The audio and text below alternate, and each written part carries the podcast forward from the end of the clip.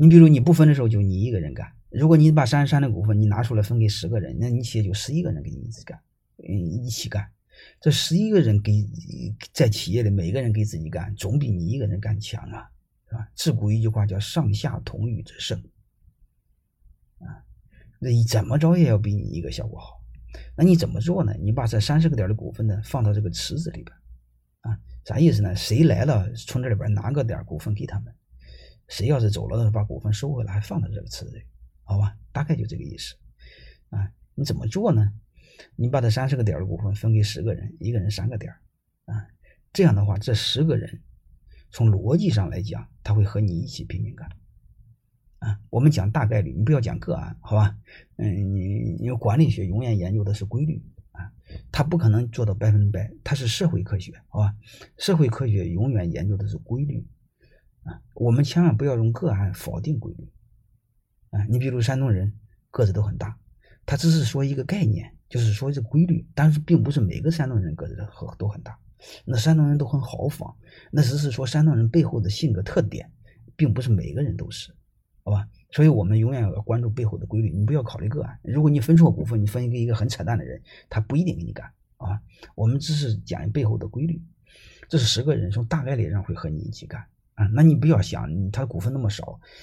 他会和我一起干吗？我想说，真正到现实中，他股份比这个更少，因为他买不，他买不起，他家没这么多钱，他买一个两个点就是万幸，而且是你别站你的立场上，你站他家的立场上。就这一个点半个点就是他整个家族的希望啊，所以正常逻辑他是非常会认真干的，嗯，当然我我希望你们老板尽快在你家的企业推行啊股权激励，股权激励方法不难，什么难呢？就是你和你的团队对股权激励有一个系统的认识难